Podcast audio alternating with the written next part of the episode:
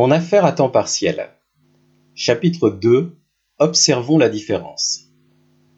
À l'instar du concept de cadran de Robert Kiyosaki, qui a écrit le livre L'entreprise du XXIe siècle aux éditions Un monde différent, on peut distinguer deux types de personnes. Celles qui sont gérées par leur situation professionnelle et celles qui gèrent leur situation professionnelle. Examinons le premier groupe, c'est le plus important, puisqu'il constitue environ 90% de la population. Il comprend trois familles. Les salariés, ils échangent leur temps de travail contre un salaire. Jusque-là, rien de nouveau. Sont-ils totalement heureux pour la plupart? Laissez-moi en douter. Je dirais plutôt souvent résignés, car beaucoup ont mis leurs rêves en berne. Sinon, les syndicats n'existeraient pas, aucune grève, aucune revendication, tout serait pour le mieux dans le meilleur des mondes. Deuxième famille, les fonctionnaires. On leur a alloué une sécurité de l'emploi qu'ils payent très cher. Généralement une rémunération inférieure à celle du privé, une évolution de carrière soumise à des règlements péremptoires plutôt qu'à leur efficacité et à leur ambition. Ils sont en quelque sorte coincés dans un système rigide qui n'offre que peu de place à l'esprit d'entreprise et à la reconnaissance. Troisième famille, les indépendants.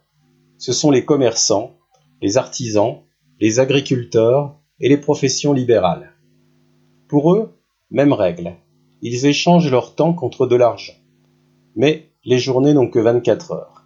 Ils sont donc limités par leurs possibilités purement physiques, même si souvent ils travaillent bien plus que 35 heures par semaine. Ce premier groupe qui regroupe la majorité de la population ne possèdent néanmoins que 10% de la richesse. Ces personnes sont dans un cercle vicieux. Ils n'ont aucun levier pour enrayer cette mécanique. Plus ils travaillent, moins ils ont de temps libre pour profiter de leur argent, et plus ils conservent de temps libre, moins ils ont d'argent pour en profiter.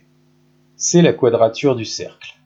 Et la résultante de cette pression continue est le nombre croissant de burn-out dans cette catégorie professionnelle.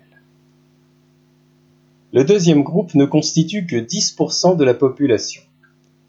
Il comprend les investisseurs et les nouveaux entrepreneurs. Les investisseurs, ce sont par exemple les propriétaires fonciers, maisons, appartements, qui louent, et les investisseurs financiers qui placent leur argent. Eux n'ont nul besoin d'être présents physiquement pour toucher des revenus, leur levier d'investissement est l'argent. La condition sine qua non, c'est qu'il faut en posséder pour pouvoir investir. Les nouveaux entrepreneurs, ce sont ceux qui démarrent souvent avec peu, mettent de l'énergie et travaillent en collaboration avec d'autres personnes pour construire leur affaire.